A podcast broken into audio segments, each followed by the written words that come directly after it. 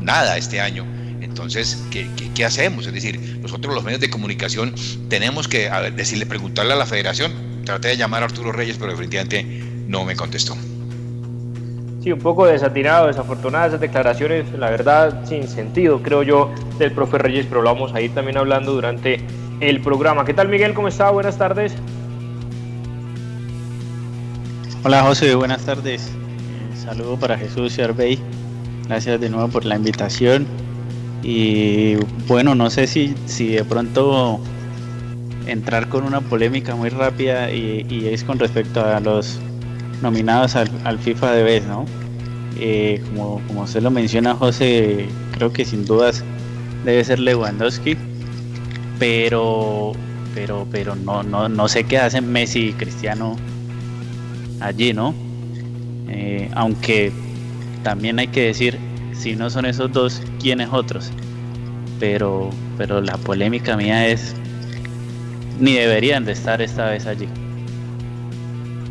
Señor, y arranquemos si quieren con, con ese tema, ya nos metemos con lo que mencionaba eh, Jesús de Arturo Reyes pero, pero si bien es cierto lo que marca Miguel, a ver, una cosa es el fenómeno cristiano, el fenómeno Messi de los últimos 15 temporadas, pero aquí no estamos debatiendo y tampoco estamos hablando de quién ha sido mejor en las últimas décadas y quién es el mejor del mundo y nada por el estilo, como pasó en su momento con Modric, que creo que usted siempre lo debatíamos, que bueno, que el mejor del año, que para mí el mejor del año en 2018 pudo haber sido eh, otro, hasta el mismo, debatidísimo, Antoine Grisman después de la buena temporada con el Atlético y después campeón del mundo, pero les quiero dar ahí unos datos de lo que mencionaba Miguel para meternos. Y metámonos ya con, el principal, que siempre son los jugadores de fútbol. Ahorita nos metemos con los directores técnicos y mejor gol. Simplemente unas cifras. Casi todos jugaron por encima de los 40 partidos. Messi fue el que más jugó, 44 partidos. 24 goles para Messi, una de las cifras más bajas que ha tenido en las últimas temporadas. Estamos hablando pues de, del año digamos, de corrido de la temporada. Eh, a 18 asistencias. Eso fue el récord. Eso sí, se le tiene de pronto a Messi por haber marcado esa cantidad de asistencias, superando al mismo Xavi Hernández en una, en una mejores temporadas de Pep Guardiola por encima de Kevin De Bruyne y por encima de Osil. Y cero títulos. Te leo rápidamente Ronaldo, 41 partidos, 40 goles, como siempre. Cristiano también ahí en la cantidad de goles, 7 asistencias, un solo título con la Juve. Y Robert Lewandowski, 43 partidos, 42 eh, goles, nada más y nada menos, y siendo 14 eh, asistencias, importante número también, y 5 títulos, y entre ellos está el triplete Champions, Bundesliga y Copa de Alemania, con la característica de haber sido goleador en cada uno de los torneos que disputó eh, Miguel y, Jesús. Pero arranco con Jesús, ¿hay alguna duda de quién va a ser el ganador y, si Messi pero también realmente deberían estar en esta terna este año? Mm, me identifico completamente con Miguel. Eh, no sé qué hacen ahí Messi y Cristiano Ronaldo fueron, por supuesto, en su momento. Y el, para mí el ganador, no, hay nada más que hacer. Yo creo que colocaron a, a, Lewandowski porque si colocaban a Kevin De Bruyne, a Mbappé, mm, a Sergio Ramos, en un momento dado a Bandai, propio Neymar. al propio Neymar, a, Salah, eh, entonces iban a, iban a tener problemas porque me parece que eso también allá es como cuadrado, como, como que me, me parece que no es transparente ahí eso iba a ser difícil, digamos, la votación, pero me parece que deberían haber estado cualquiera de esos por Cristiano Ronaldo y por Messi. Eh, ¿Cómo no le vamos a reconocer a Messi? ¿Cómo no le vamos a reconocer a Cristiano Ronaldo, que son una vez unos animales para jugar ese Cristiano para hacer goles, Messi para, bueno, palabras, eh, eh, decir que eso sí sobran de, lo que son estos jugadores. Pero la verdad que para nada, no me gustó esa, esa, esa designación. Para mí, Lewandowski, no, no hay nada más que hacer. Porque claro, uno diría, Miguel, eh, cómo no hay que desconocer que un tipo como Cristiano a su edad meta 40 goles, Messi meta 18 asistencias y 20 y pico de goles también, y sumado a los dos, pues cuántas ocasiones eh, no generaron, y, los títulos. El tema es que como también están, pues puede que hayan algunos objetivos, digamos, marcados de por qué estar en la terna, con partidos jugados, temas de fair play, eh, siendo participativo, y también obviamente los títulos que pudo mm, lograr, pero sí, uno diría eh, a ver, ¿por qué no estuvo un Kimmich? ¿Por qué no son los campeones de la Copa? El mismo Thiago Alcántara, el mismo PSG con Mbappé y Neymar que llegaron a la final de la Champions. Obviamente el marketing y el peso que tienen en cualquier eh, programa que esté nominado Cristiano y Messi, sobre todo porque Messi es el que va a entregar el premio. yo creo que también Messi fue nominado por esa razón. Sí, José, así es. Lo último que, que menciona es muy cierto. O sea, lo que es nombre Messi y nombre Cristiano Ronaldo eh, va, va en, alrededor de lo que generan ellos como marketing, ¿sí? Y, puede ser uno de los factores. Una de las cosas que quería mencionar es que independientemente que estemos diciendo que no ni deberían de estar ahí, no creo, creo yo, hablo de pronto por, por, por los tres, no es que estemos diciendo que, que dejen de ser los mejores porque siguen siendo los mejores sin duda alguna pero esta temporada no lo fueron y lo que está calificando, lo que califica el, el, es el mejor de la temporada. Entonces, sin duda alguna, pues debe ser Robert, Robert Lewandowski. Y yo no, a ver, cuando digo no sé todavía quién, es porque realmente, si voy a los nombres que menciona eh, Jesús, Ramos, eh, De Bruyne, eh, el, central este eh, Neymar, Mbappé, todavía no termina de convencerme para decir eh, sí, le puede pelear a, a, Lewandowski. Tal vez, tal vez me iría yo con los que eh, los dos o los tres mejores que ganaron eh, el mejor joven, ¿sí? Me iría de pronto con un Haaland, con un Davis, que creo yo que han sido más figuras que los otros que, que mencionó Jesús. No sé, me inclino más por eso. Y, claro, porque es que uno, bueno, Haaland obviamente se ganó el, el Golden Boy y, todo lo que significa lo que está haciendo y que incluso serían 75 millones de euros, uno diría, pues bueno, pandemia, todo es muy caro, pero viendo el panorama, eh, cualquiera debería ir por, por, por, tremendo goleador que va a marcar una, una, época. Pero también es ese reconocimiento, eso es posiblemente que hubiera, se hubiera repetido no en el Balón de Oro cuando por allá en, en el 2010 Messi, Xavi y Iniesta compartieron el podio, que fue la primera vez en la historia que un mismo equipo saca tres. Y yo diría, ¿por qué fácilmente el Bayern de Múnich, que arrasó con toda esa temporada, humillando a sus rivales incluso, eh, hubiera podido estar tranquilamente Thomas Müller, que hizo una gran temporada, Robert Lewandowski, y Meta Alcántara o, que es un gran jugador. Hasta, hasta Neuer. Hasta el mismo Neuer, ¿no? Y hubiera hecho también lo que logró el Barcelona eh, hace ya un poco más de 10 años totalmente. Para mí hubiera sido esa, esa, esa la mejor, pero, pero Mbappé también, por ejemplo, también tenía que estar ahí. No sé, es decir, claro. Eh, lo, que, pasa, Jesús, es que Mbappé y Neymar, y Neymar para mí siempre van a estar desfavorecidos por el hecho de estar jugando en Francia. Claro, yo creo que es muy poco que gane la Liga Francesa, la Copa de Francia es muy poco. Y si no ganan la Champions, yo creo que esos dos tampoco van a estar ni para hacer eh, balón de oro cuando vaya la próxima temporada, ni FIFA de vez, ¿no? Y eso, y eso es uno de los factores de que cuando lleguen a jugar Champions, uno sigamos diciendo, eh, no, no sé, no me cuaja todavía para ganar la Champions el PSG. ¿Por qué? Porque es que juegan cada, cada 3, 4 días, cada 8 días contra equipos que nunca van a, competir en la Champions ni nunca van a competir contra el poderío económico que tiene el PSG. Entonces, digamos, ustedes competir con esos equipos y después llegar a la Champions es, muy, es muy difícil. Uno debe tener la competencia eh, uno a uno, una competencia Real Madrid-Barcelona en la liga, la competencia que hay en la Premier, la competencia que hay en Alemania, porque ya en Alemania hay tres, cuatro equipos que están compitiendo fuerte, pero en Francia eso no ha pasado todavía ni va a pasar, es decir, es muy difícil que, que, que pase. Pero, y aún así, ahora sí entonces el Paris Saint Germain ganó el grupo, ¿no? Bueno, hablando de esta temporada, yo empecé hablando de la pasada, aunque la pasada fue finalista y perdió por un gol, ¿no? Entonces también por la calidad de jugadores que tiene, pues también le da para competir en Europa, pero si no gana, yo creo que esos jugadores nunca van a estar ahí por más Mbappé y Neymar que estemos hablando. Pero yo digo, yo digo, por ejemplo, un jugador como Kevin De Bruyne, para mí, es el mejor centro, centrocampista que hay en el mundo. Pero no ganó nada tampoco. ¿Qué, hizo Kevin De Bruyne la temporada pasada? Es decir, es decir, es que, es que, es, es que ese título indiscutiblemente, eh, por supuesto, se tiene que ver con los títulos que no tienen ellos, claro, tienen incidencia, eso sí, pero, pero por cualquier suerte, por cualquier cosa, que alguien votó un penalti que no, no lo pudo cobrar él o cualquier cosa esa, pierden esa oportunidad de ser el mejor.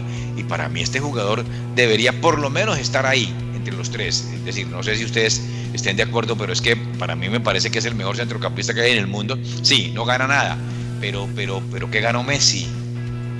Eh, como para que esté ahí, digamos, eh, Cristiano, bueno, un título.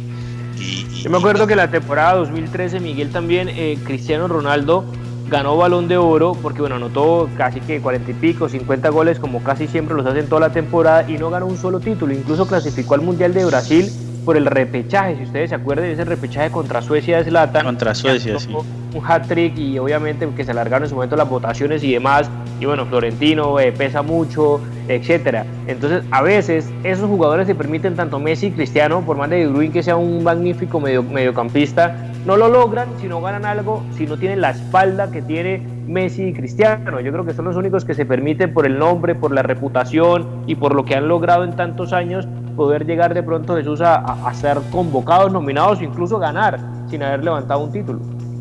Sí, claro. Sí, José. Y es que, y es que, y es que también, a ver, recordemos que, que no, no, no hay factores realmente para evaluar, ¿no? Porque es una votación eh, personal y, casi que subjetiva y a gusto de los que pueden votar. Si mal no estoy, me corrigen. ¿sí? Entonces, pero cuando vamos a votar, de pronto lo que evaluamos o lo que si me meto en la cabeza de las personas que pueden votar, eh, yo pienso, bueno, ¿cuáles son los jugadores más vistos? Los que, los que ganan títulos, eh, obviamente los que están en los mejores clubes del mundo, que lo sabemos, el Bayern, el Barcelona, el Real Madrid, eh, el City, el City entra en juego como que sí, como que no a veces. Entonces, por eso cuando hablamos de Brian, yo digo, no sé, o sea, es lo mismo que me, que, me cuestiono con el PSG. Llegan a la Champions y, y siempre tengo esa duda. ¿Será que sí pueden? ¿Será que por más poderío económico y jugadores que tienen, porque sí, sí los tienen, pero pero en el fútbol... Colectivamente hablando. Exacto, y, a ese colectivo sumarle que en el fútbol sigue pesando la historia, porque es que la historia pesa, eh, lo, acaba de mostrar el Real Madrid perdiendo, perdiendo dos, dos, dos partidos de, de, de, de, ¿cómo se llama? de fase de grupos y aún así pasa con 10 puntos porque le pesa esa camiseta, ¿sí? Pero el City no, no da ese temor aún en, en, la Champions a, sus rivales. Entonces, hoy por hoy el Barça tampoco, hoy por hoy el Barça decir pero, Pero Jesús, con, con, con solo colocarle, con solo, con solo que te pongan a Messi enfrente, el otro rival ya llega, uy, madre, jugamos contra el mejor del mundo, ¿sí? pero, pero el City e, el PSG, sí, bueno, vienen con esos jugadorazos, pero, pero no traen una historia atrás que los, que los respalde, ¿sí? Entonces creo que eso también es lo que le pesa a, estos jugadores. Y estaba revisando Jesús para ya meternos en las otras categorías también que este FIFA de vez se decide por votaciones de los capitanes y entrenadores de las selecciones nacionales de las federaciones afiliadas a la FIFA en los cinco continentes, solo que por un tema también de publicidad y demás le añadieron también un porcentaje del voto a los aficionados que pueden votar o nosotros podemos votar eh, por internet. Cada capitán y seleccionador vota a tres jugadores y le da cinco puntos al primero, tres al segundo y uno al tercero. Y pues bueno, vamos a ver la votación que yo creo que siendo muy sensatos y los mismos capitanes de las selecciones, aunque a veces intentan votar más por, no, no hubo obviamente ni Copa América, no hubo ni Eurocopa, aplazados como ya lo sabemos por la pandemia, y yo creo que todo el mundo da eh, ganadora a Robert Lewandowski porque así se lo merece. Yo creo que no hay mayores Jesús y, Miguel, mayor debate tampoco en cuanto al entrenador de, fútbol masculino, porque bueno, se votan también categorías femeninas. Marcelo Bielsa generó también bastante eh, discusión. Yo creo que Marcelo Bielsa por haber ganado por, por, haber ganado la Premiership con, con, el, con el Leeds y haber ascendido a, la primera. Por encima de Bielsa debe estar Gallardo. Uf, toda la vida, Gallardo. O Gallardo, o cualquiera ahí sí que haya ganado, no sé, así sea Zidane con lo malo que ganó la liga, pero ganó la liga, o, hasta el mismo de Francia, eh, o, a ver quién gana, eh, alguien de la Europa League, bueno, no sé, pero el mérito para Marcelo Bielsa de, de, ascender a la primera categoría, pues lo puso ahí. Eh, Flick, que es el, que va a ganar, el técnico del le da, peso, le da peso porque es un histórico o una vieja guardia de los equipos de la Premier, pero pero no, o sea, no, no es para que esté Bielsa ahí Ganaron un, sería entonces segunda división. El, del Bayern, el del Bayern, José, sin duda. El club, el club pues, ganó la Premier, obviamente, con este Liverpool magnífico, pero, pero quedó eliminado corto de las manos del Atlético antes de, todo este tema de pandemia y no le alcanzará al club después de lo que logró eh, Hans-Peter eh, Flick, el técnico del Bayern, ¿no? Sí, Hans, debe ser el ganador. Peter Flick es, es, el ganador sobradísimo. Esas son las cosas que yo no entiendo porque dicen que son los mejores. Eh, también, y él es muy bueno, muy, muy bueno en, lo que hace, su técnico con una planificación total, los equipos de Bielsa definitivamente hoy tratando de ver hacia saliendo un poquitico del tema, son equipos que, que, que al rival lo exigen mucho. Entonces la preparación física de esos equipos de Bielsa no, no es nada nuevo lo que estoy diciendo. Eh, sí, es bueno, pero para llegar, por ejemplo, a algo que ganó con, con es decir, importante, sí, clasificó al equipo a, a la Premier, pero solamente Gallardo ¿Cómo se llama este técnico? Y hoy perdió el Leeds. Y hoy perdió el Leeds, ¿no? Hoy perdió el Leeds, sí. ¿Y cómo se llama este técnico? Eh, Jesús también, que en el flan, eh, que ganó con Flamengo, todo. Eh, aquí está en el, volvió el, al Benfica ahora, ¿no? El Benfica. Benfica, Porque sí. es que miren los números, obviamente, bueno, eh, Klopp, el título que ganó la Premier que mencionábamos, Bielsa también ganando pues la, la segunda liga eh, allá en Inglaterra para el ascenso a la, a la Premier League, eh, con una efectividad Bielsa del 59%, eh, Klopp con un 68% y Flick un 89% de efectividad. Jugó 45 partidos y ganó 40. Empató uno y perdió los otros cuatro, pero casi que los cuatro pues, no generaron ningún inconveniente y ganó cinco títulos en la temporada. Yo creo que, pues, obviamente, la revolución, ¿no? El que fue el segundo, era asistente técnico de Joaquín López en su momento, después del Bayern de Múnich también, cuando salió Nico Kovac, y le dieron la oportunidad, el interinato. Eso bueno, le da más peso, claro, José. Claro, eso le da eso, más peso. Eso le da más peso como, como cuando llegó Zidane y ganó las tres Champions seguidas, o sea, sin duda alguna debe ser el ganador. Ahora, eh, creo que entramos en la misma discusión, el ganador no tiene, eh, valga la redundancia, no tiene discusión, pero los otros que lo acompañan, bueno, Klopp está bien, pero Bielsa le damos más peso a, a, al técnico que gana la segunda división de un país que a de pronto Zidane, no porque sea el Real Madrid, eh, no sé, o sea, ¿qué es lo que otra vez miden ahí? Cómo es el rasero, ¿verdad? Que, que, se mide esa, esa, esa, coyuntura. Es decir, eh, no, no, nunca la podré entender porque eh, o, nombran a, unos que la gente dice, no, pero tiene que ganar de Flick, indudablemente. Es decir, entonces para mm, no nombran a los, es decir, no, no nominan a los que son verdaderamente eh, los que tienen, porque están nombrados. ¿Verdad que Zidane tiene más mérito que, que Bielsa? No le quepa la menor duda. Yo hasta Gallardo, ¿verdad? Gallardo. El tema de Gallardo, aunque bueno, fue subcampeón de la Libertadores y creo que no ganó la, eh, ganó la Copa Argentina, si mal no recuerdo, pero no ganó sí, la Superliga, ¿no? Entonces tampoco, pues al menos sí. en esta temporada no tuvo, pero sí, posiblemente Flamengo, eh, claramente ganando la Copa Libertadores es más meritorio, uno diría que ganar la segunda liga, con lo difícil que es la Championship, es una liga de la segunda división de, de por eso es que es tan atractivo también incluso para un entrenador como Bielsa haber aceptado por lo que significa Inglaterra, inclusive en segunda división, o por ejemplo jugadores como Lerma, ¿no? que descendieron, continuaron jugando en segunda división porque sigue siendo eh, un nivel alto de juego. Y la reflexión también Miguel y Jesús de que no siempre grandes equipos requieren un, un entrenador de grandes percaminos. Absolutamente casi nadie conocía a Flick, asistente técnico, sí, campeón del mundo en 2014, pero hacía parte del cuerpo técnico de Joaquín Love y al lado de, de, otros reconocidos, Vieros, creo que, que era el, el, segundo entrenador.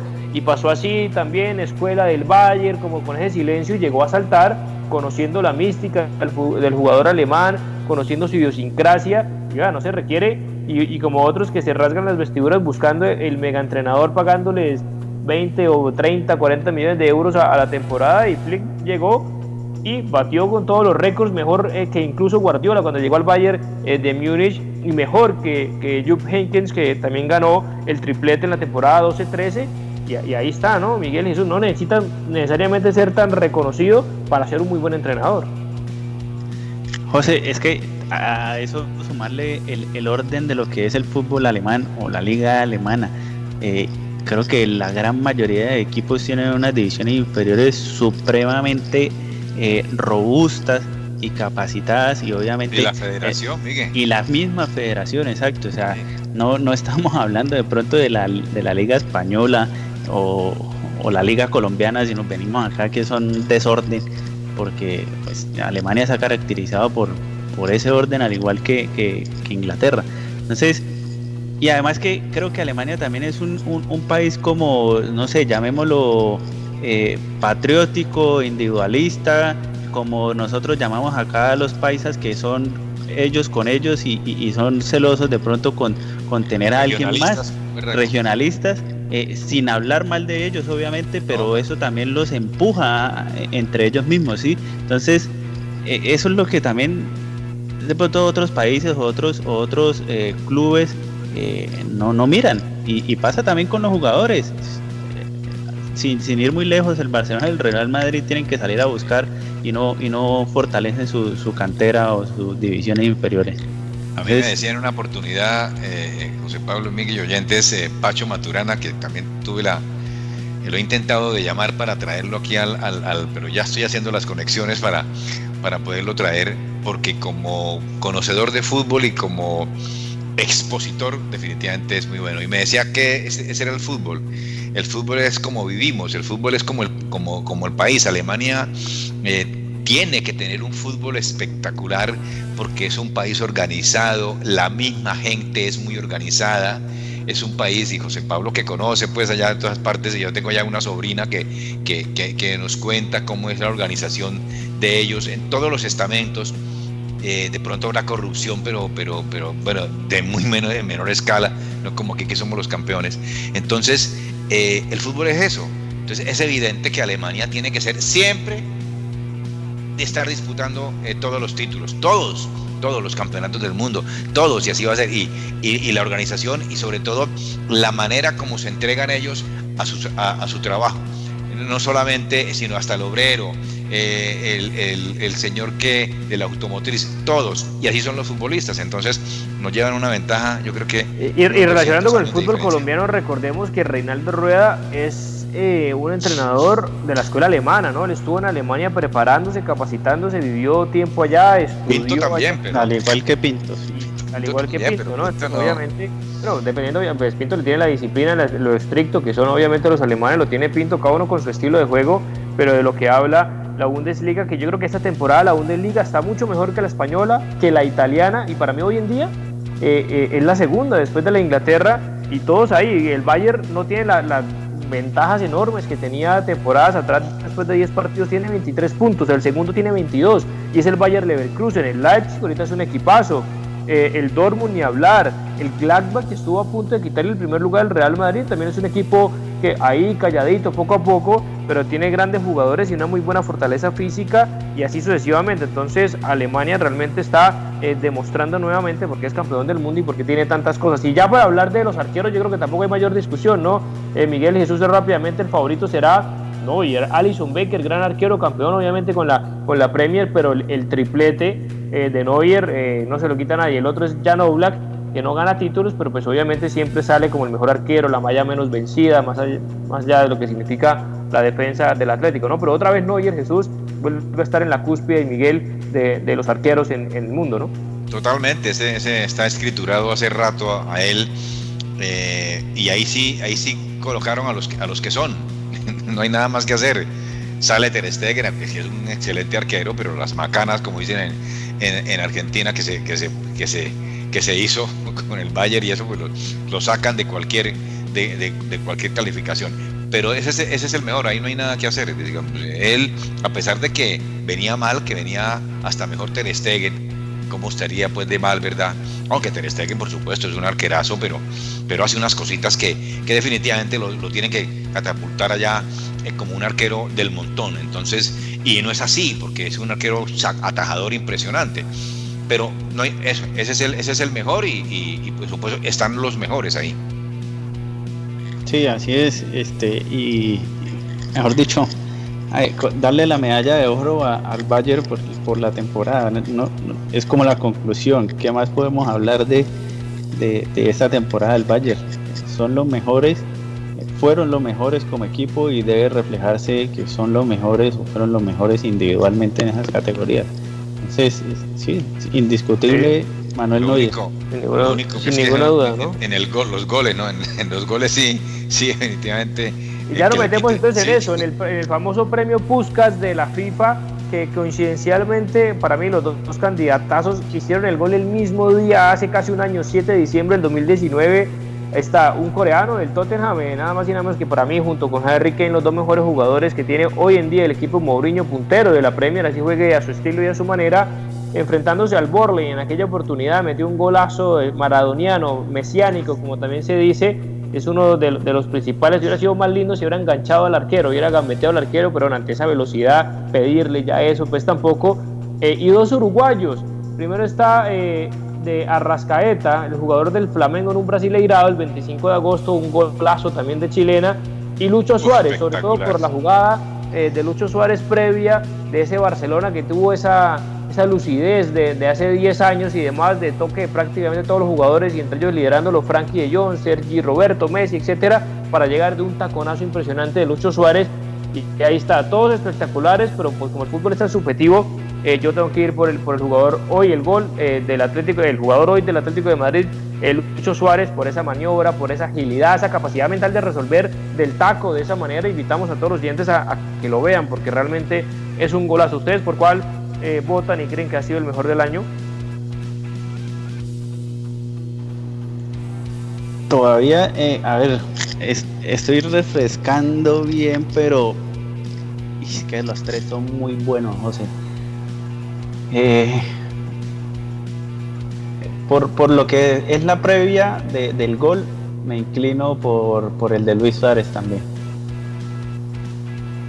Sí, indudablemente. Yo también estoy pensando mucho porque es que son, son, son muy buenos, de verdad. Y ese son es, es impresionante. Es, un, es, un, es, un, mara, es un maradoniano.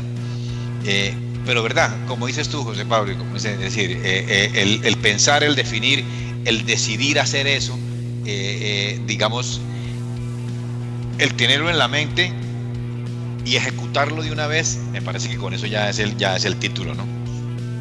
Bien, siendo las, las 6 y 33 minutos de la tarde, vamos rápidamente a la primera pausa comercial Arbey y llegamos a seguir hablando, debatiendo. Ahora sí nos metemos un poco si algo da de Selección Colombia y algunos partidos importantes que van en las principales ligas. Hay que priorizar. Vamos a hablar de nada más y nada menos Atlético de Madrid, Real Madrid. Eh, vamos a hablar, por ejemplo, también del Everton Chelsea sin, sin James Rodríguez y también los partidos más destacados que tenemos en esta jornada. Clásico de Manchester el sábado también el United, eliminado en la Champions, recibe al Manchester City. Pausa, ya regresamos. Al que madruga le rinde el tiempo. ¿Tiene varias vueltas por hacer? Tranquilo. Ahorre tiempo y esfuerzo con la app de Fundación de la Mujer. Realice sus pagos en línea de forma segura, sin filas y sin costo adicional. Usarla es muy fácil. Descárguenla en la tienda de Play Store. Fundación de Posters Digital. Hacemos realidad tus proyectos de imagen gráfica, diseño y fabricación de toda clase de avisos y elementos publicitarios. Contamos con personal certificado en alturas y en todo el sistema de seguridad en el trabajo. Poster Digital, tus ideas e impresiones sin límite. ASP Soluciones Aseo, Cafetería y Papelería te invita a quedarte en casa. Cuida tu salud y la de tu familia. Evita salir de casa. Te llevamos a domicilio gratis en Bucaramanga y área metropolitana productos de necesidad, papel higiénico, toalla de papel, límpido, gel antibacterial, alcohol, jabones, servilletas, aromáticas, azúcar, café, vinagre, tapabocas y bolsas de aseo. Realiza tus pedidos desde la comodidad de tu casa. Puedes realizar tus pagos por medio de transferencia bancaria, datáfono o QR. Teléfono 680-3044, 680-3178, punto ACP, calle 37, número 2414. Productos y asesorías en productos de SEO, cafetería y papelería para oficina y hogar. Rodrigo Parada Rueda, SAS, expertos en derecho penal y derecho disciplinario. Su libertad y reputación son su capital más importante. No permita que su tranquilidad ni la de su familia estén en manos de profesionales inexpertos. Su tranquilidad es nuestra mayor preocupación. Hola amigos, yo soy Tito Puchetti y hago esta invitación muy pero muy especial, no se pueden perder, al toque del gol con mis amigos Grau. ¿ah? Linda charla, no solamente del fútbol local, sino mucho fútbol internacional al toque del gol. Está hecha la invitación, no nos fallen, chao. Bien, seguimos acá en Al Toque del Gol hablando de fútbol internacional, como decía Tito Puchetti, y hay que hablar también de Copa Libertadores. Jesús, ayer eh, buenos movimientos, buen partido de Jorge Carrascal, figura, eh, repitió titularidad por segunda vez consecutiva y se llevaron todos los elogios, jugadas incluso a Ronaldinho, una que otra por ahí, guardando claramente las proporciones. Eh, Rafa Santos Borré perdió un penalti, lo dio a las manos del arquero, pero después se repitió, no lo cobró él, lo cobró Montiel y gol de Suculini para 2 a 0 frente al primer equipo que tuvo Marcelo Gallardo como director técnico. Me parece que, que definitivamente yo no sé qué fue lo que cobró, eh, qué le pegó eh, eh Rafa. No, terrible. Yo decía, pero, pero este es Rafael Santos Borré. No, no puede ser. Digamos, antes no se vino más abajo, pero, pero bueno, pero lo que hizo eh, Carrascal sí que me parece espectacular, con una visión, con es un jugador que eh, estila elegancia eh, y, coloca esa pelota. Carrascal, digamos, debería jugar con dos, tres jugadores de ese mismo talante, o por lo menos dos, y, hacían pues, ¿cómo es que decías? Un, un, gran amigo mío decía, no, no, no, hacía, ¿cómo es que se llaman esas casitas que, que se come la gente? Bueno, eh, definitivamente er, er, er, es, una fiesta que, hace este jugador eh, colombiano. Me parece espectacular. Eh, creo que salió como a los 70 y algo minutos, pero, pero verdad que demostró que tiene que estar ya en una selección Colombia, definitivamente. Vamos a ver si el señor Rueda, bueno, después nos metemos en eso, pero me parece espectacular lo que hizo Carrascal y muy extrañado también en ese cobro que, que hace que hace esto. Aunque un equipo eh, fuerte, peligroso, un equipo con, un físico impresionante, como todo lo uruguayo, metelón, eh, rocoso, es decir, que no, no, la pierde. Eh, difícil, difícil es en un equipo como este.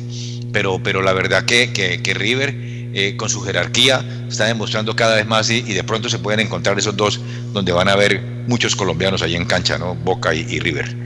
Actuaciones entonces, Miguel, para ser convocado Carrascal. Bueno, Santos Borré es una convocatoria que se le debe hace mucho tiempo después y que no pudo estar por, por temas de, de, COVID y demás. Pero buenas presentaciones de los colombianos y ni hablar de Boca. usted que también, también le gusta, eh, eh, sigue a Boca cuatro colombianos en el partido de eh, titulares colombianos en, en el 11 también de Boca Junior, ¿no? Sí, José, así es. A ver, Carrascal bueno, creo que, ya le viene demostrando a Gallardo que, puede tener su hueco, sus, sus minutos o más titularidad en River. Eh, y, es un chico que todos venimos siguiendo y creo que es casi que el sucesor, no sé si lo, hacemos muy pronto, eh, de la 10 de la selección Colombia, ¿no? de James. Pero, a ver, ya decir, decir un llamado inminente que lo merece inmediatamente, que, que, estamos eh, atrasados en llamarlo, eh, de, pronto apresurarnos porque, bueno, todavía es muy joven, sí debe, tener, debe seguir teniendo su proceso y demás.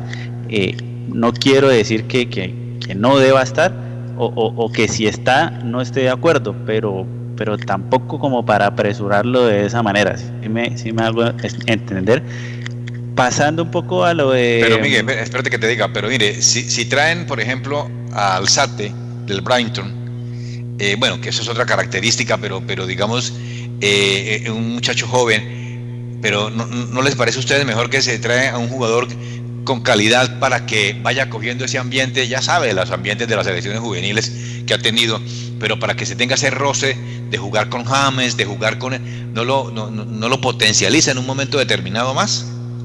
Claro, Jesús, eso es cierto, pero yo también voy pensando en el sentido, a ver, a mí me gusta llamar a un jugador a la selección, a mí me gustaría llamar a un jugador a la selección pensando en que lo voy a utilizar, en que lo puedo utilizar, en que tiene cabida pero no como los últimos llamados que hacía Queiroz de tener de traer a, este Daniel que era de, Nacional ahora está en Bélgica eh, eh, y, me voy con cuadrado de lateral derecho. O sea para qué me traigo entonces como tres laterales y voy a jugar con un volante eh, de, de, media punta sí sí me explico. Entonces si yo llamo o hago una selección Colombia es porque creo que los va a, a, utilizar o los puedo utilizar en cualquier momento. No sé si Carrascal esté en, en ese dentro de esos jugadores a que los puedo utilizar en los 20 minutos de un partido, en los 20 últimos, o si lo puedo meter de, de si hay una lesión o qué sé yo. No, no sé todavía si, si está para eso. Eso es lo que de pronto como, como lo veo. Sí, yo también estoy de acuerdo porque si bien sí si bien es cierto tiene talento, si bien es cierto es joven y, demás, y en otras elecciones, pues claro, uno tiene que ser de contrabueno y, hablar de Mbappé, que desde los 18 años pues ya era campeón del mundo, o el propio Pelé, por ejemplo, desde sus 16 años, pero es que son casos muy esporádicos y bueno, es una realidad que no es el caso de Carrascal, no siendo que sea talentoso, pero yo creo que, y ahí es donde... y ahí es donde de pronto deben entrar los microciclos los microciclos son buenos. ¿Por qué no se arman unos microciclos de jugadores eh, de Colombia, de jugadores que estén en, México, en Chile, en Argentina, que son fáciles de traer? Esos microciclos también ayudan. Eh, y, creo que eso es lo que ha hecho. Yo me acuerdo, yo me acuerdo que, parece como mucho, Perdón un segundo, el, el tema es que se complica mucho por el tema de fechas FIFA y demás, y más ahora en pandemia, digamos, de no encontrar esos espacios de microciclo, que también obviamente es importante, pero para cerrarlo de Carrascal yo decía, Jesús, sí, puede que se merezca, todavía no, yo creo que sí.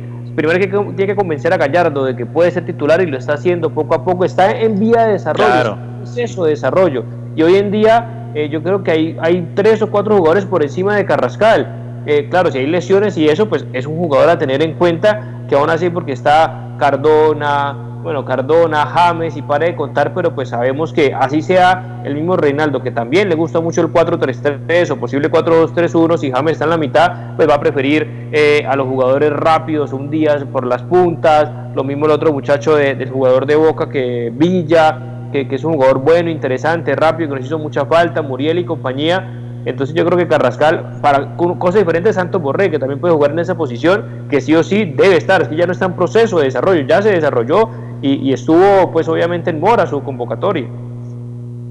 yo lo traería, yo lo traería para eso, fundamentalmente para eso. Los microciclos aquí en Colombia, me acuerdo, Francisco Maturana, que fue el, que fue el que inventó esos microciclos en Colombia, y la gente le decía, pero si está loco, que este, decir, era un, era un avanzado en la época, definitivamente. Lástima que verdad no, no, no, no, no, no.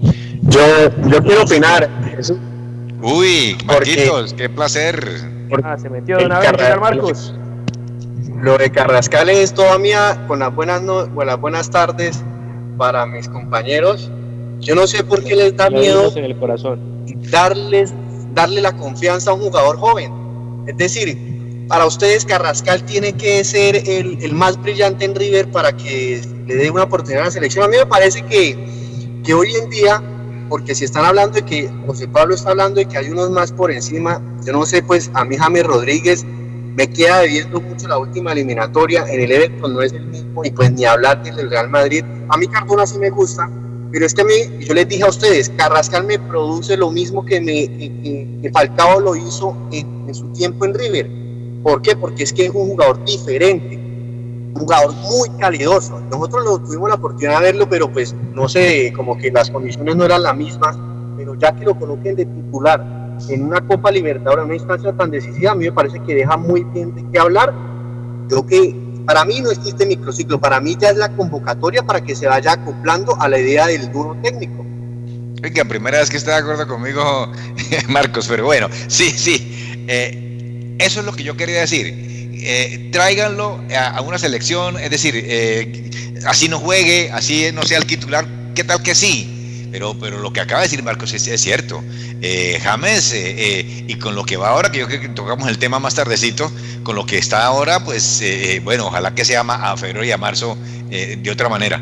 Pero me, me, encanta a mí ese jugador para que esté ya viniendo a la selección Colombia. Pero, pero es un tema de proceso, nadie está diciendo que no sea talentoso, que sea bueno, pero yo también estoy de acuerdo. Llamarlo por llamar a esas alturas donde no se puede improvisar como para que vaya cogiendo eh, es decir, obviamente todos los jugadores que están convocados son para, para que vayan y jueguen y metan. Yo sé que puede jugar y, hay que ver, está a tiempo y se está ganando la confianza de Gallardo y todavía le queda eh, lo que queda de diciembre, enero, Pero José, en un partido contra Paraguay, perdóname que Pero hoy en día está Lerma Paraguay. características diferentes. Está Lerma, está Barrios, está Mateus, está James, lo mismo de siempre, James Rodríguez. Pero, en un partido contra Paraguay allá, por ejemplo, en un partido contra Paraguay, que se gane y que se vaya ganando para enfriar el partido, para tocarla, para es decir, ahí puede entrar ese muchacho ahí o no, es decir, o, estoy no, no, a mí me, parece que él entra es para desenredar un partido.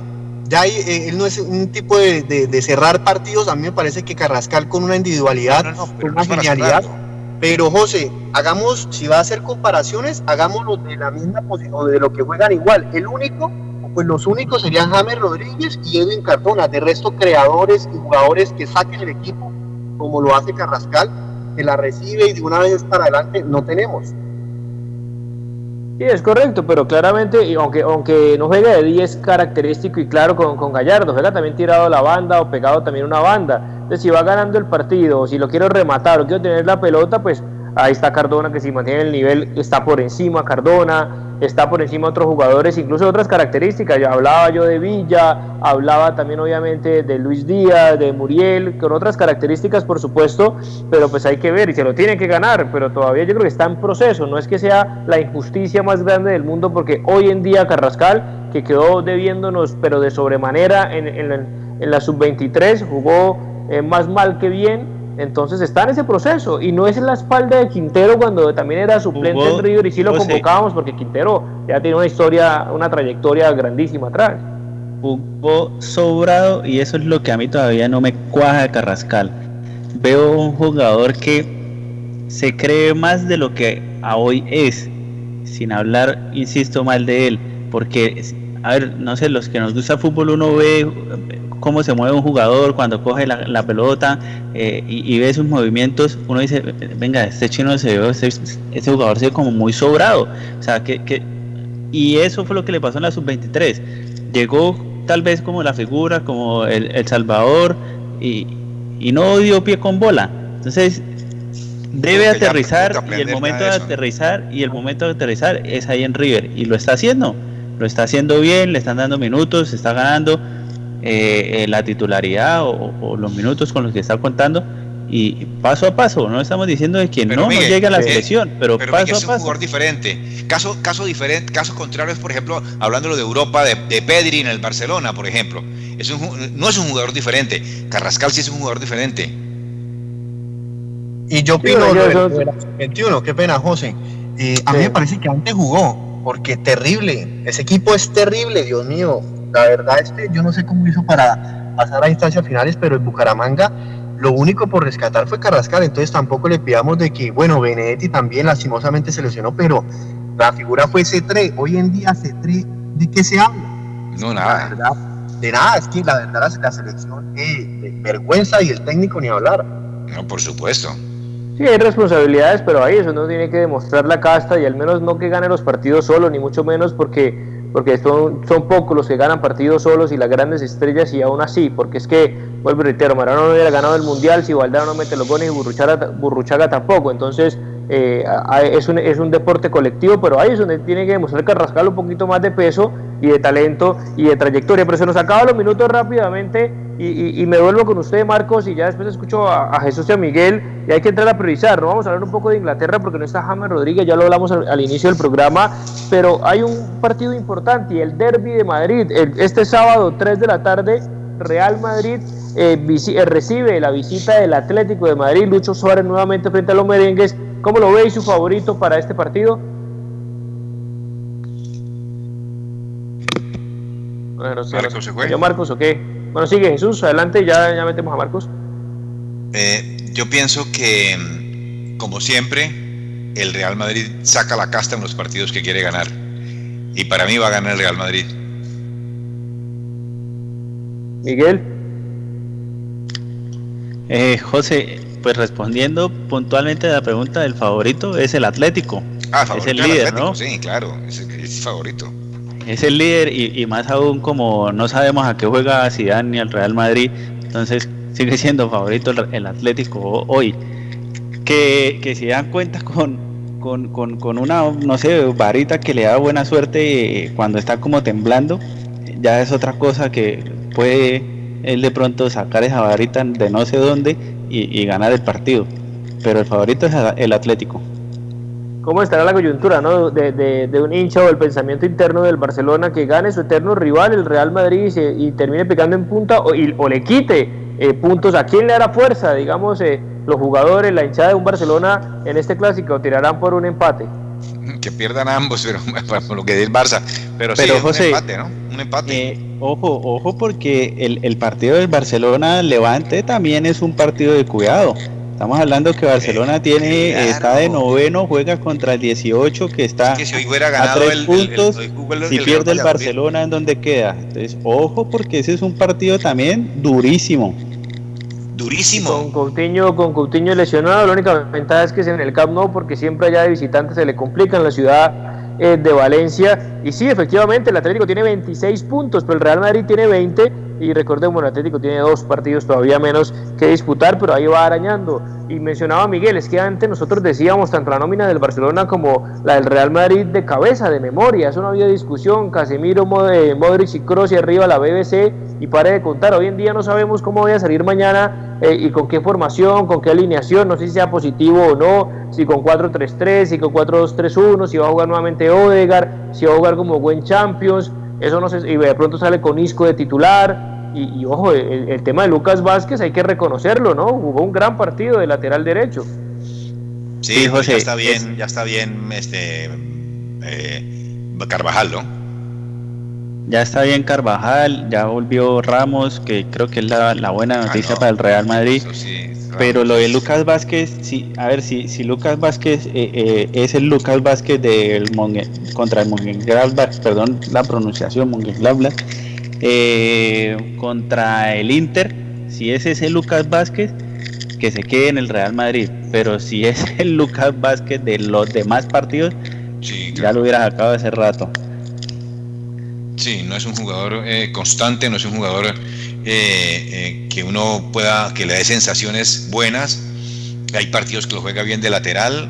Yo creo que mejor lo hace de lateral en los pocos partidos que ha jugado. Sí, está, obviamente buenos, buenos momentos y, obviamente, bueno, hay grandes partidos, el clásico de Manchester, pero yo creo que con el presente, pues uno diría el equipo de, de Pep, el equipo de... Esa es, otra, es otra cosa ahí, eh, José Pablo y, y Miguel. Ese partido de, de, los Manchester, de Manchester United y el Manchester City, ese partido, esa muerte y el Manchester United lo complica, le complica la vida a Guardiola, porque Guardiola tampoco sabemos cómo ir a salir eh, cómo va a colocarse en línea de tres o, qué. Es decir, ese partido sí es de pronóstico reservado para mí.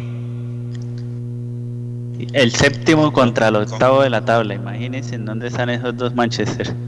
Sí, sí, sí, eso sí. No, sé, no, sé, todavía, por, por, por, esa, por esas posiciones todavía no sé qué, qué pensar de ese partido. ¿Que, va a ser bueno? Eh, sí, va a ser bueno porque eh, pues han venido levantando cabeza. Bueno, el City siempre ha estado en la última, los últimos años más arriba que el United, pero el United ha venido demostrando algunos buenos partidos, sumándole a, ¿cómo es que se llama? A Cavani en la delantera. Eh, bueno, yo creo que puede complicarle al City. Mm, sí, sí, sí, sí. Yo, quería obviamente ir cerrando eh, este programa el día de hoy que se nos pasó el tiempo volando, 6 y 53, 54 ya minutos de la tarde de hoy viernes para Chelsea y el hecho de no estar James, pues obviamente no le quita cierto interés, más allá de que esté Jerry Mina, porque Chelsea es uno de los mejores equipos hoy en día de la Premier, sobre todo por lo que se, se pudo obviamente eh, reforzar, trajeron refuerzos de lujo, para mí un delantero como Timo Wegner lo extrañan de sobremanera en equipos como el Barcelona y el propio Real Madrid, pero ¿por qué le ha costado tanto Jesús, eh, Miguel, y, y ya también doy mi opinión, a un jugador como James Rodríguez desde lo físico en las últimas temporadas, donde no encuentra continuidad, ya tiene continuidad en cuanto a la confianza del técnico, pero siempre tiene alguna molestia, siempre tiene algún toque, siempre tiene alguna lesión. ¿Por qué le habrá costado tanto Jesús y Miguel James Rodríguez, no solo ahorita en Inglaterra, en las últimas temporadas? Es, es y, tan, es, y tan raro que hoy en día eh, tanta parte científica que, que, hay, que ha avanzado muchísimo, eh, pero tiene una, una molestia que al fin yo no entendí qué, qué es lo que dice Angelotti de que cuál es la molestia en sí que tiene, eh, me parece, yo no puedo decir que James no se cuide, que James eh, esté, comiendo comidas que no, que no son para un jugador de élite, pero algo tiene que estar pasando, Miguel, ahí, José Pablo. Es decir, porque es que, o, la parte física de él, hay algo, mm, yo oía que alguien decía que que digamos eh, en unos exámenes que con la saliva se le ve que, eh, en, qué puede, en qué puede estar o, qué es lo que, le afecta, pero, pero yo no entiendo, es decir, eh, no, soy capaz de comprender y entender el por qué James no se pone, ¿verdad?, a, a, tener un físico importantísimo como lo tuvo en su momento en el Real Madrid, que es un jugador joven, sí, ha tenido, ha tenido varias lesiones, que eso sí me preocupa, ha tenido es decir, ha tenido en la rodilla, ha tenido en el, mismo, es decir, eh, en el isquiotibiales, ha tenido bastantísimas lesiones, pienso yo, pero por otras circunstancias.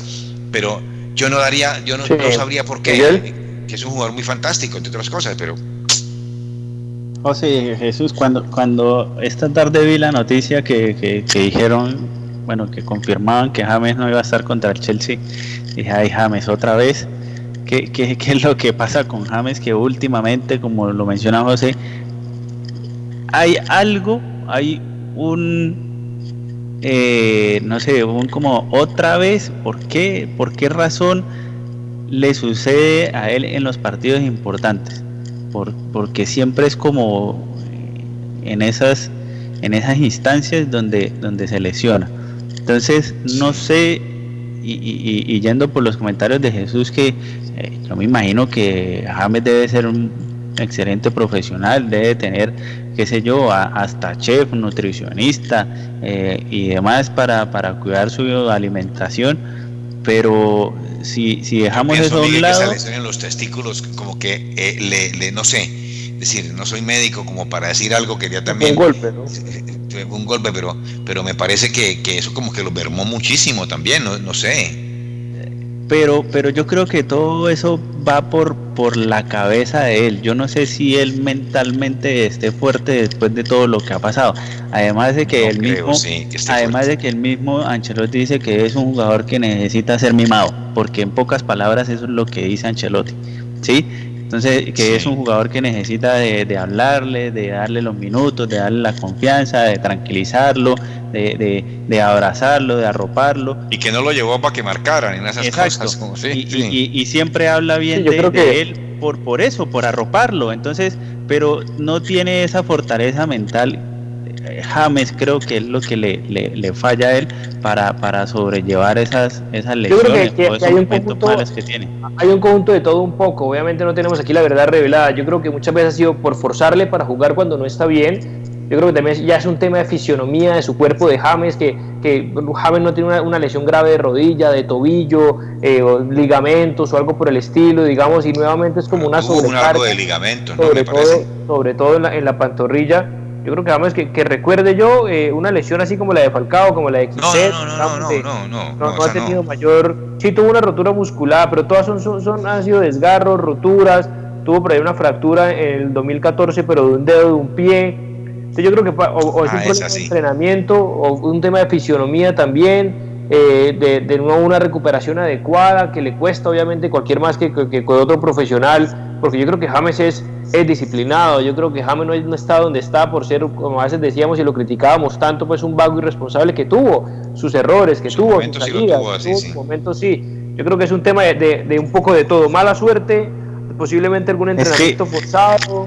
Eh, es que José, eso, eso por eso, por eso también, por eso también digo el, el, el tema mental, porque es que, a ver, tantas lesiones así tan pequeñas llegan a un punto en que de pronto James dirá, pues madre, perdonen la expresión, pues puto, otra vez, otra vez, otra vez, otra lesión de, de 15 días, de, de, cuatro, de cuatro semanas, de un mes otra vez y el afán de volver, el afán de que me voy a perder la titularidad, el afán de que voy a dejar de jugar. Eh, Porque eh, si no levantan aquí, no levantan ninguna parte, Miguel. Total. Ahí es donde tiene que decir, hombre, pueden contratarme en otro, en otro, equipo que no sea del noveno décimo, sino los primeros. Total. Y bueno, se nos acaba el tiempo. Eh, Miguel, muchísimas gracias por estar con nosotros. Gracias, José, por la invitación. Jesús, un abrazo. Nos veremos en una próxima ocasión. Saludos a toda la audiencia. Así es, gracias, Jesús. Muchísimas gracias y que se repita, Miguel, que se pasó la hora, pues rapidito. Y muchísimas gracias a todos los oyentes por escucharnos y, por, y eh, estaremos el lunes comentándole todo lo que eh, concerniente a la fecha profesional del fútbol internacional. Así es, agradecemos entonces a todas las personas que amablemente estuvieron conectados con nosotros a través de la radio, redes sociales, nuestra página web y nuestro podcast de Al Toque del Gol, que más adelante saldrá eh, eh, al aire en las diferentes plataformas establecidas para ello. Y nos vemos la próxima semana para hablar de todas las repercusiones del fútbol internacional en las principales ligas de Europa. Muchísimas gracias y que tengan todos ustedes una feliz noche. Hasta aquí, al toque del gol, presentó José Pablo Grau. Al toque del gol.